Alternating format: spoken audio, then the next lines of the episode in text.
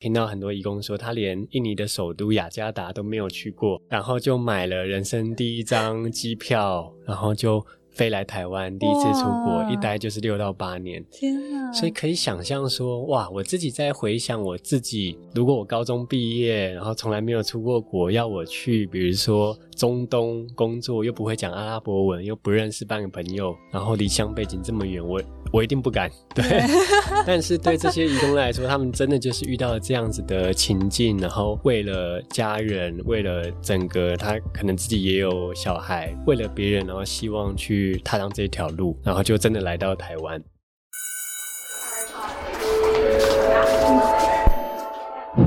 Hello Hello，我是 Janet。你的人生还没有下课，因为我将在这里跟你分享那些学校没教的事。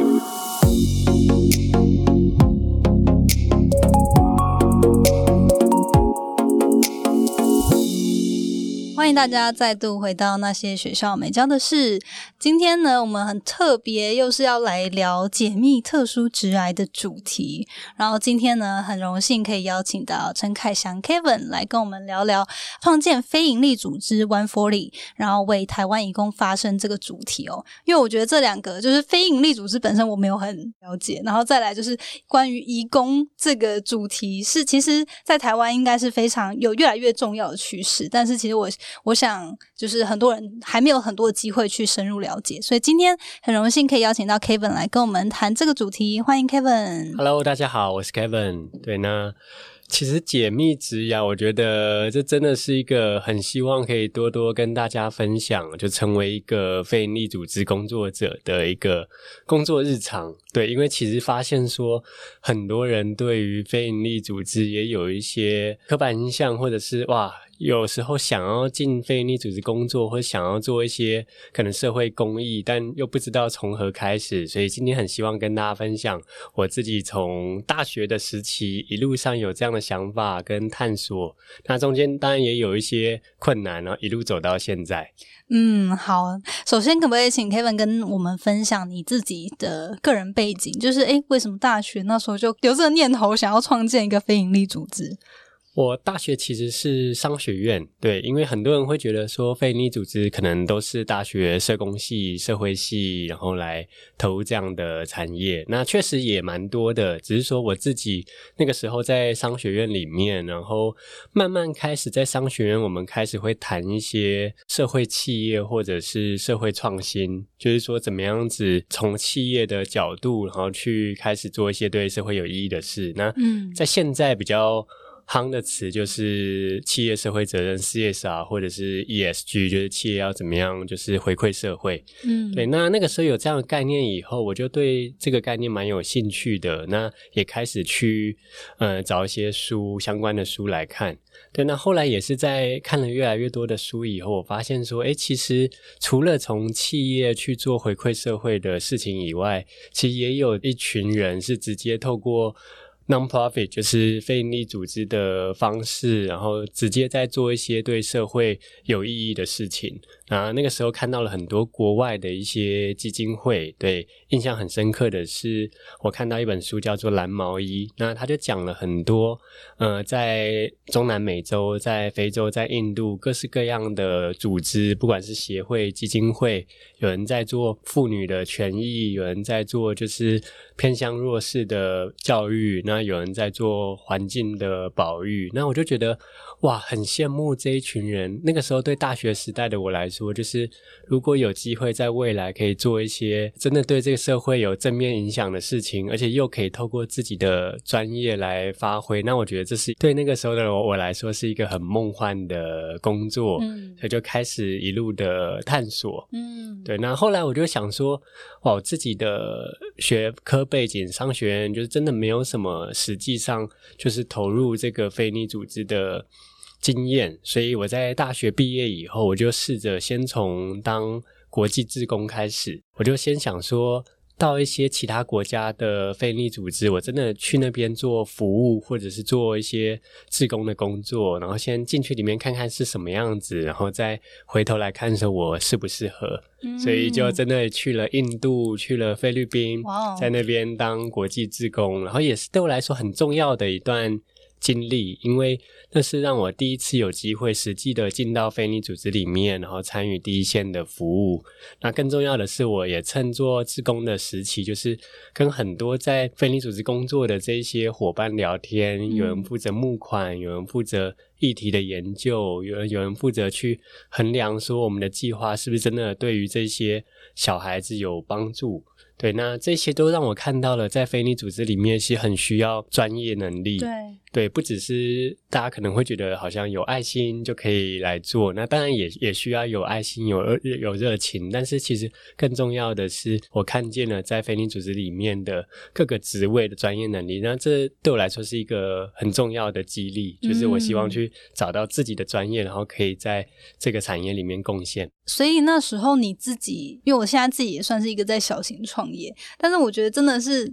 很难说，就是因为你看到，哎，原来非营利组织也需要这么多面向，可能比如说在评估的，然后在募款的，在实际上做行销的等等这个面向。那你自己后来是怎么样开始找到自己的切入点，然后甚至是挑选到说，哎，你想要从义工这个切角去探讨这些议题，这样。其实当时老实说，从来没想过自己会创办一个非营利组织。那个时候想法就是，我如果找到一个很喜欢的组织，我加入进去工作。当然，从来没有想过说我会自己来。对，那我觉得也是因缘际会。就是说，当然除了想要进非营利组织工作以外，另外一个很重要的事情是要挑选一个自己有热情想要投入的议题。对，因为这个社会上有各式各样的议题，环境保育啊，流浪动物的照顾啊，偏乡教育啊，妇女啊，性别平等，各式各样。所以我也一直在探索，说有哪一个议题是我真的希望去投入的。那其实刚刚好，在我在菲律宾当国际职工的时候，那个时候认识了很多菲律宾朋友，在当地。那他们听到我从台湾来，然后他们就会跟我说：“哇，我的爸爸妈妈、我的亲戚也在台湾工作，然后当义工，然后有些人在基隆，有些人在桃园、新竹，所以就开玩笑跟我讲说，我回台湾可以去找他们。”嗯，对。然后那个时候我当完志工回台湾，我就真的去找这些在台湾的这一些菲律宾人。那这是我在台湾第一次跟。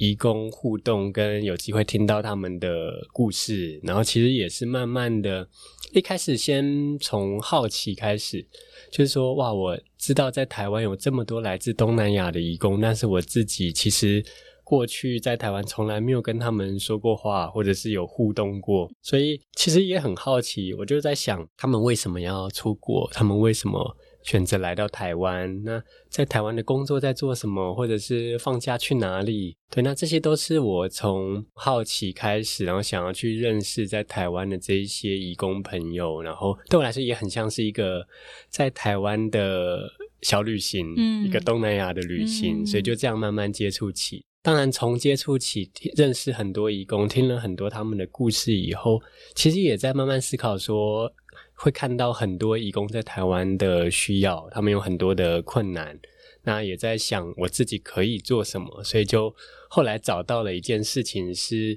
我很可以做的，叫做义工的学校。对我们发现说，哇，在义工在台湾其实有很多学习的需求，包含学中文，包含适应文化，甚至是很多义工他。想要在台湾努力存钱，以后回去他自己的家乡开一个小店、小本生意。但那个时候我就想说，我自己是商学院，那。原本以为越走越偏，对，但是后来有一个 idea，就是也许我可以来办一个移工商学院，嗯，让这些移工在台湾工作之外，他可以有机会来上课，那为他以后回去要开店做准备，嗯，所以就真的找到了一个从我自己过去的经历跟我看到的有热情的这一个议题跟这一群人，找到了一个我可以做的事，然后就来试试看。哇哦，所以就是真的有一些 moment 就会让你觉得哇，全部都 come together，都聚集在一起，然后真的是可以融汇你过去的专业，然后你的兴趣，加上社会的需求，这样。对，我觉得这是一件蛮幸运的事情，然后也回头来看，也很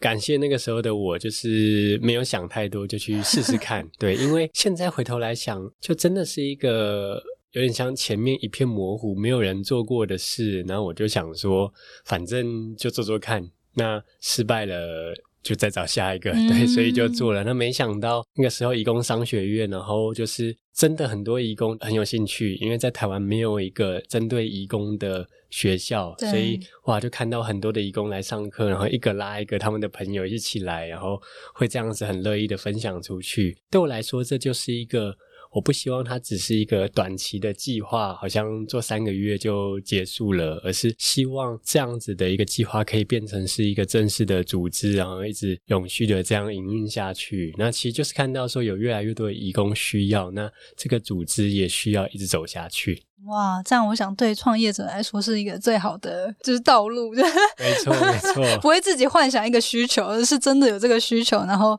也促使了这个事业它自己持续的成长。这样，你刚刚有提到说，其实它是一个你自己花了蛮多时间探索，那后来有这个结论，就是说，哎，可以结合自己的专业，然后加上这个市场需求，还有你自己感兴趣的主题哦。一开始就创建 One Forty 吗？还是说前面有一个小型小型的尝试？然后也想要你可以跟大家介绍一下那 One Forty 的组织，这样。就是我一开始就是先从我对义工有兴趣，然后看见他们有很多的困难跟需求，所以正式成立 One Forty 之前，其实也。做了很多的尝试，就并不是一次就成功。对，就是我也想过说要卖吃的，因为可能卖一些对东南亚义工来说他们的家乡味的料理。对，对我曾经想过去卖一个叫炸树薯的东西，那是我认识很多印尼朋友说他们最怀念的食物，在台湾找不到。嗯，对我就自己试着去炸，然后就做的很难吃，就就失败了。他们也无法接受。对，或者是也有想过说，哎，很多的义工他会。希望寄包裹回去给自己的家人，给自己的小孩，那或者是我搞不好可以来做一个寄包裹的服务。那后来也试了一下，说哎，发现其实现在那个货运也已经就是很齐全了，就比较没有空间再有一个新的公司在做一个新的服务。所以也是这样子一路的尝试，然后一直到移工商学院，就是从移工的学习，然后找到了一件对我来说是一个。在整个台湾没有人在做，然后义工有很强烈的需求，所以后来我们义工商学院也慢慢的从商业课教他们怎么样认识成本、认识利润，怎么样去行销，对，那这些很基本的概念，到我们后来变成越来越多的课程，变成是一个义工人生学校，有学中文，有学一些台湾的文化适应，有学储蓄理财、商业课或是电脑课。随着这样子的学校变大，我们也从一个简单的由志工来撑起的一个计划，变成是我思考说要变成是一个正式的组织，所以就后来就成立了这个 One Forty 的公益团体。然后 One Forty 的意思是四十分之一，对，那那个时候取名字就是那个时候全台湾二零一五年 One Forty 成立的时候，有大概六十万的东南亚移工。所以我就算了一下，大概是每四十个台湾人就有一位来自东南亚的义工。所以那个时候我们协会的名字就把它取叫四十分之一 One Body，然后也是一个很好记的名字。那这个组织其实一直到现在已经第七年了。我们的主轴就是在做义工的教育，透过义工学校有实体的课，有线上的课，有各式各样的方式，让义工有机会在台湾的时候来充实自己，来学习。那未来有机会可以真的去改善他的生活，有更好的未来。所以现在玩佛里已经七年了哇，真的很久 哎，真的。所以加加上你前面探索这整个历程，大概有十年吗？差不多，差不多。Oh. 哇，很佩服。那像现在 One Forty 可以跟大家介绍简短几个你们有在教的课吗？就是我们现在的义工学校里面，其实最热门的就是中文课，因为其实大部分的义工到台湾，他第一个面对到的就是中文能力。对，所以在我们的课程里有从零开始的这种基础的中文课，到进阶的那个读跟写，甚至到他可以去辅导他考华语文的证照。那就像托福一样，那其实华语文也有一个正式的那个专业认证。对，那这个是现在需求最多的。我们有针对印尼的义工，针对菲律宾的义工都有这样子的课程。然后其实就是这一块是比较是协助他适应台湾的工作和生活，但另外一块就是像刚刚讲到，很多义工已经在台湾待了八年、十年，他想要回家。那回国以后就是商业。课。那不只是一些计算成本利润的这些商业概念，其实现在也融合，比如说电脑课，让他们可以更知道说，比如说我开店不一定是要实体开店，我可以有网络的电商网络商店，对，或者是有更多的其他的概念。那这些算是新的去找到他们未来去有持续发展的机会，所以这些课程也是很热门。听起来就觉得台湾年轻人蛮需要的。对对对对，但相对来说，当然资源，所以像你们在教育这些义工，是会透过印尼语或是菲律宾语去教授课程吗？还是是用比较浅白的中文这样？嗯，其实现在我们 One Forty 团队其实是一个多语的团队，嗯所以我们自己有培训老师，包含会讲印尼文的老师、菲律宾文的老师，嗯所以对所有的义工来说，都是用他的母语来哦上课的。那从实体的课程，然后我们也慢慢发现说，因为需求量越来越大，所以我们实体课其实教室也都不够。嗯目前我们在台北、台中，然后都有实体的教室。对，那但是发现说，还是有很多的义工，他可能住在全台湾各县市，那甚至离岛都有，那不太可能会跑到刚好我们有实体教室的地方，所以我们开始做线上的教学。那从大概五年前，我们也有一个自己的 YouTube 的频道，然后就开始上传这一些教学影片。嗯其实到现在已经有大概三百多支了。哦，好多 我们的影像团队也是很努力就是每天在写脚本、拍片、剪片。那到现在其实也发现成果比我们想象的好，就是说有七万多位的义工有。追踪订阅我们的频道，所以他会很喜欢看我们拍的这一些，教他们怎么在台湾用中文来搭公车啊、买菜、看医生这种很生活化的一些小短片。哇，听起来好棒哦！我觉得真的，因为像我自己本身啊，比较在台湾没有机会接触到义工，就是因为刚好家人也没有这样子的环境或需求这样。但是我自己就是过去，因为听众大概也有听过我分享，我自己是在美国念硕士，然后后来在那边工作五年的经验，所以就是也也有点转换角度，是我是美国的义工这样 对。异乡人，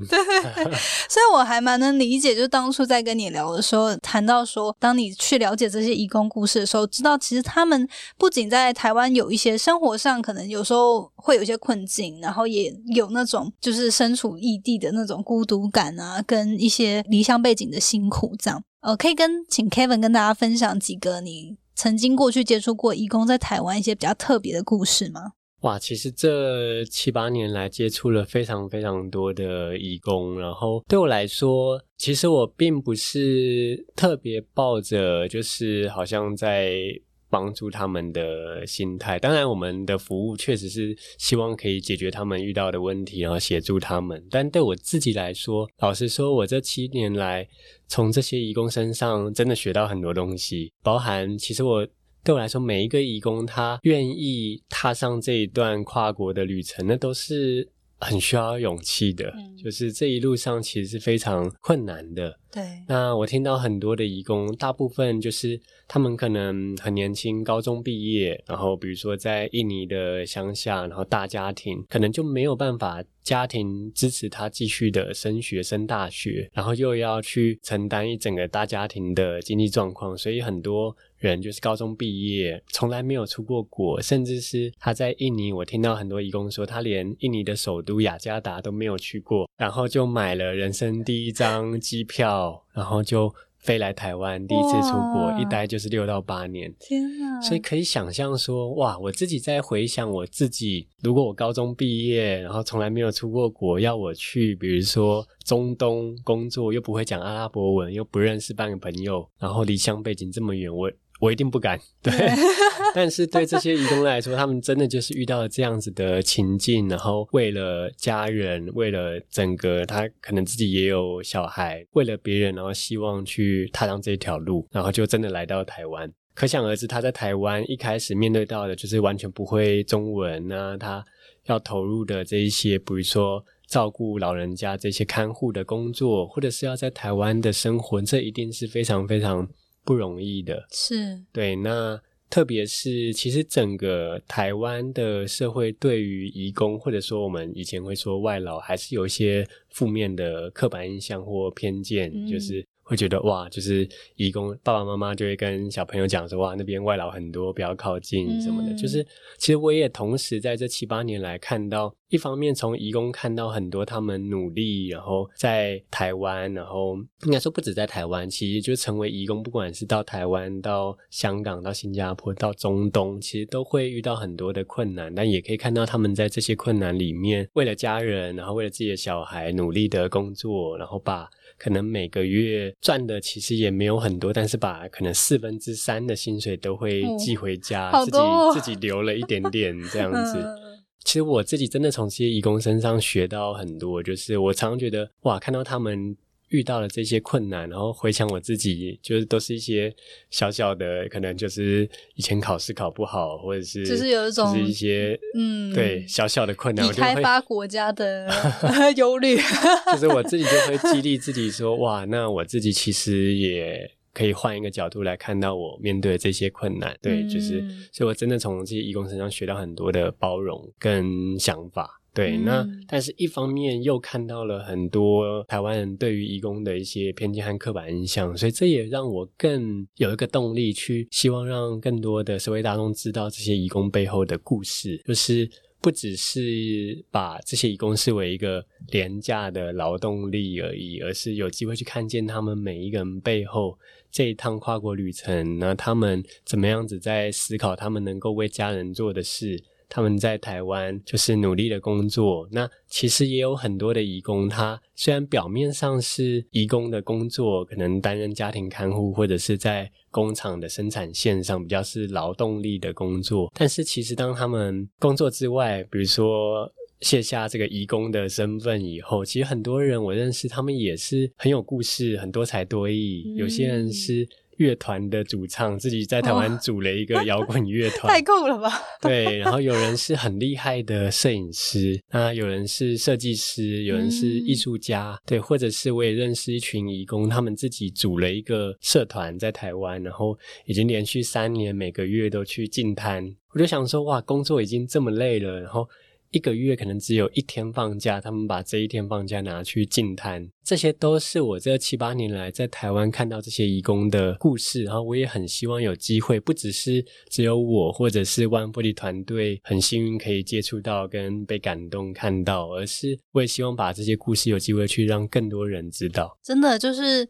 有些时候，如因为我觉得我自己是因为有身处过在异地的那种感觉，所以比较能够去想象、换位思考。可是有些时候，真的在台湾遇到义工的时候，的确还是有点不太知道该如何跟他们相处。所以我觉得 One Forty 在这部分的推广真的是很有意义。接下来我也蛮想透过就是请 Kevin 跟我们分享说，诶，关于一些义工在台湾的一些小常识哦，就像你刚刚对，像你刚刚提到说，诶，当初 One Forty 的这个名字的由来，就是因为在一五年的时候，大概是每四十个人就有一人是义工，可以跟听众我们来聊聊说，现在目前台湾最多就是义工大概都来自哪些国家？那大概有多少名的义工这样？其实这非常有趣，就是。义工的人数每一年都在上升，那这也代表的整个义工跟台湾社会其实是越来越紧密，这是一个越来越重要的议题。所以刚刚讲到 One Forty 是四十分之一，那二零一五年的时候，那个时候大约有六十万的义工，那现在七年过去了，其实现在已经有七十多万，将近七十五万的义工了，哦、每一年都有两三万的成长。可能有人会发现说，诶，那这样现在已经不是。One Forty 了，现在 已经不是四十分之一了，现在大概是三十三个台湾人就有一位的义工。那、哦、未来一定会有更多的义工，八十万人、九十万人、一百万人。那当然，它也符合了现在整个台湾的社会的需求，比如说我们。即将迈入超高龄化社会，所以其实越来越多的家庭需要长期照护，然后这些长辈的照护，所以义工在台湾担任家庭看护的这个需求其实越来越多的，所以可想而知，那义工的人数也会越来越多。嗯，所以很多人会觉得，诶，为什么要关心这个议题？这一群义工是外国人，他们来了就走，那他们跟台湾有什么关系？对，但对我来说，其实他们跟台湾有非常紧密的关系。对，因为如果有一天台湾社会没有移工，那其实我们整个社会是运作不下去的。因为大部分很多有越来越多的人家里面都需要这些外籍的看护来照顾长辈。那这是我在第一线就是看到很多的雇主对于移工有这样子的需求。其实现在因为已经七十多万了，那其实义工来自主要四个东南亚的国家，对，分别是印尼、越南、菲律宾和泰国。在台湾，其实印尼的义工是人数最多的，然后大部分就是担任家庭看护，当然也有在工厂的厂工工作。第二多的其实是菲律宾跟越南差不多的人数，那泰国人在台湾是比较少，这样子。对，那未来其实也有机会去开放越来越多的国家的移工来台湾，那这个是也因应台湾有越来越多的需求，所以这是未来可以想见会看到的事情。嗯，那像他们大概都是。什么样的原因或条件会来台湾？主要就是都是因为经济上的需求嘛？可能就台湾的工作环境或薪资就是比他原本国家高？确实，就是大部分的移工还是主要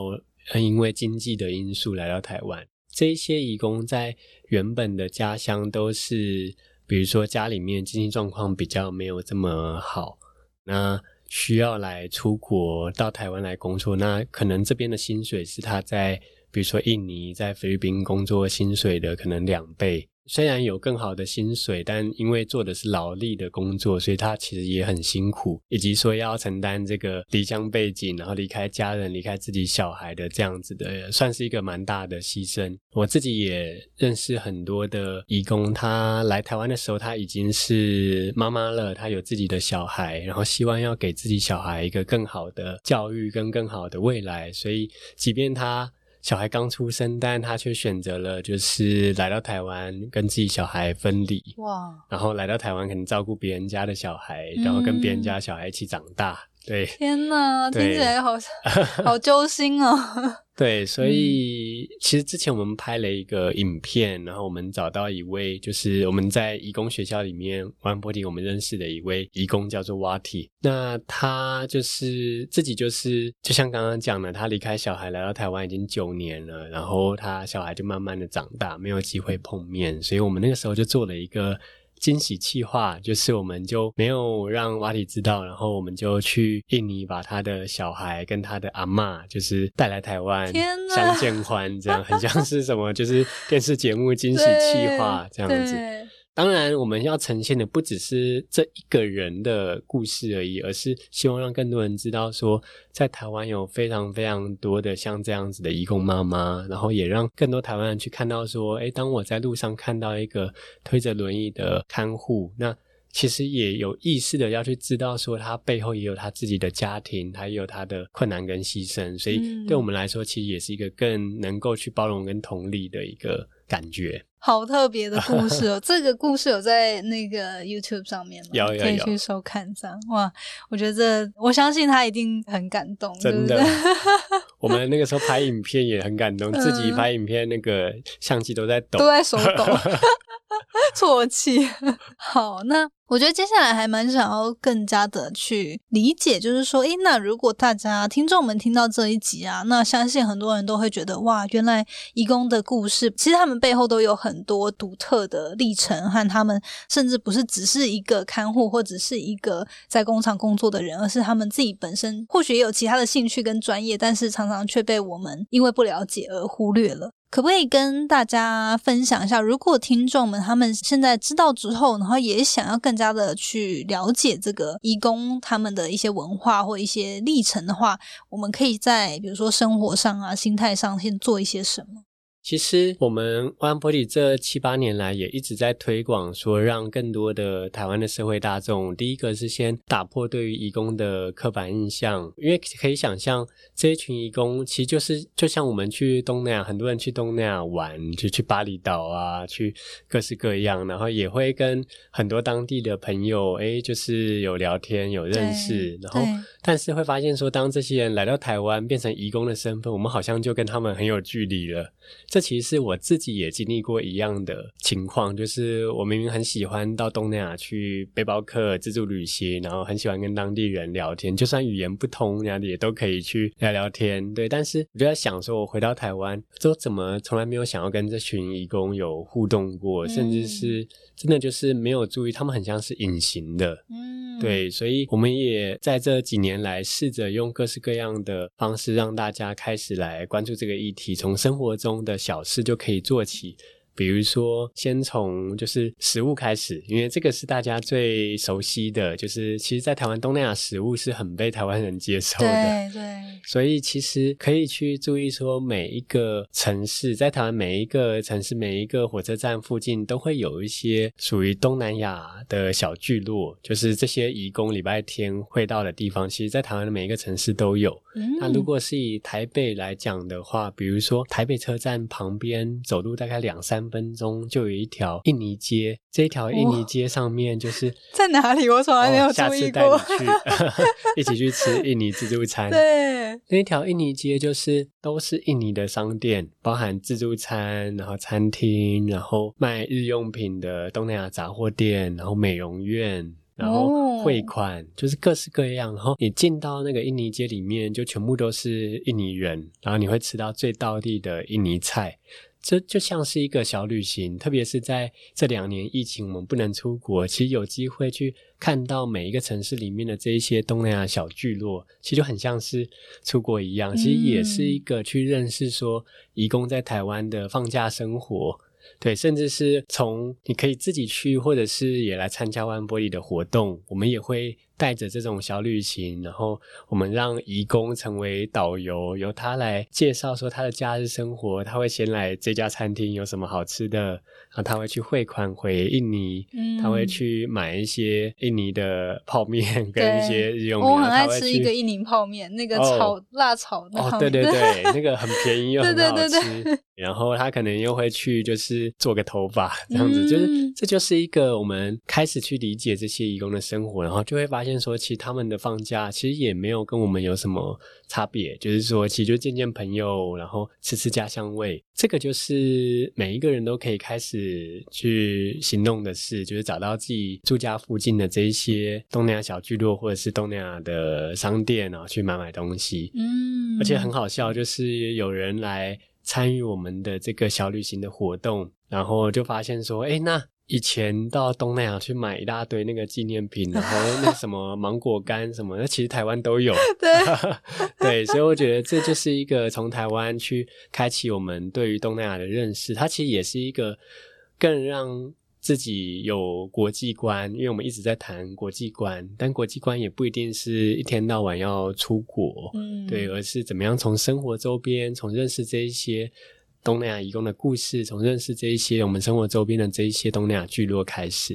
进一步其实也可以简单学一些东南亚的语言。对，那这个其实是很好去破冰的。比如说像我自己，其实我一开始是不会讲，就是任何东南亚的语言。那因为做了完玻璃呢，有这么多的印尼朋友，然后菲律宾朋友，所以也会开始会学会一些。其实。以前在台北车站大厅，就会有很多的印尼人，礼拜天在这边，然后。简单讲一句打招呼，对，比如说叫做阿巴嘎巴，对，阿巴嘎巴就是一个阿巴嘎巴，就是一个 How are you 的一个印尼文，然后他们就会觉得很惊讶，哎，一个台湾人怎么会讲印尼文？所以那个中间的 gap 马上就没有了，嗯，对，然后他们就会，我就哎阿阿巴嘎巴，然后他们就会以为我很会讲印尼文，他们就会开始叽里呱啦叽里呱啦，那我就说我我其实只会这一句而已，但那个就已经先试出善意，跟已经把。中间的那个隔阂打破了以后，我就会发现其实很多的义工中文也很好，所以他们就会跟你分享很多，就可以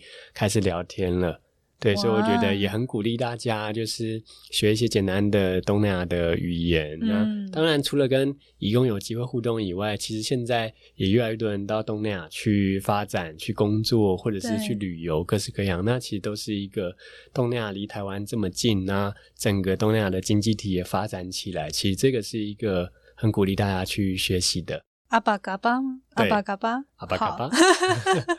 好，那接下来就是我觉得这个之后，大家如果有机会遇到，诶，可是大多数等于说在台湾遇到的移工，基本上比例上来说就是印尼人最多。嗯，对，印尼人最多，然后再来是菲律宾跟越南人。嗯，对，了解了解。好，那大家有机会呢，可以来试试看，用印尼文跟对方打招呼。今天我觉得跟 Kevin 有聊了很多，然后我觉得也帮助我自己更加了解台湾的义工文化。那我相信，其实真的有蛮多东西是台湾的民众，或许我们每个人没有办法像 Kevin 一样完全的智力在里面，但是我觉得我们都可以对身边周遭的人更有同理心，然后更去做一些包容彼此的一些举动，还有言语这样。所以我觉得，如果我说大家想要更加的参与 One Forty 未来的一些，因为我知道你们也常常办。大众都可以参加的活动，近期有没有什么活动是大家可以去参与的？其实刚好最近我们办了就是一个年度的摄影展，这个摄影展是线上的，所以大家其实都可以透过网络就可以进到这个展场，是一个线上立体的虚拟的展场，很像是玩游戏，嗯，可以好好的逛展。这个展览很特别的是。这些展览的摄影作品并不是由 One Forty 拍摄的，而是由全台湾的义工，然后他们自己来拍摄。对，那我们其实已经办了这个义工的摄影增建的活动，已经第四年了。今年我们就收到全台湾各地超过一千一百件的作品，就是各式各样。然后每一个义工他只要，因为大家都有手机或者相机，就拍张照片，然后写一段大概三百字的照片故事。那他们都是用母语写，所以有些人用印尼文，有些用菲律宾文。那再经过我们团队的翻译，最后我们就是从这一千多件的作品里面，然后我们挑选出就是最后得奖的可能三十到五十件作品。其实这个是一个真的让义工有机会去说出他们想要说的话，真的有机会去听到这些义工的心声，啊也真的是对于台湾人来说，这就是一个真的可以互相理解彼此的机会。而且很多义工的拍摄的作品其实拍的非常好，所以很鼓励大家可以来上网搜寻。那我们这个摄影展的名称叫做“移工之声”，就是移工的声音，移工之声就可以透过摄影的作品来看到这些移工真正的心声。哇，太好了！那相关的资讯我也会放到资讯栏，大家可以去点击，然后去参观这个“移工之声”的展览哦。近年会不会有其他的线下，比如说像你刚刚说的台湾的这种小旅行？啊，或是这些其他的活动，有有这样子的规划吗？嗯，就是我们其实未来其实也不定期的会推出像这样的活动，包含我们会有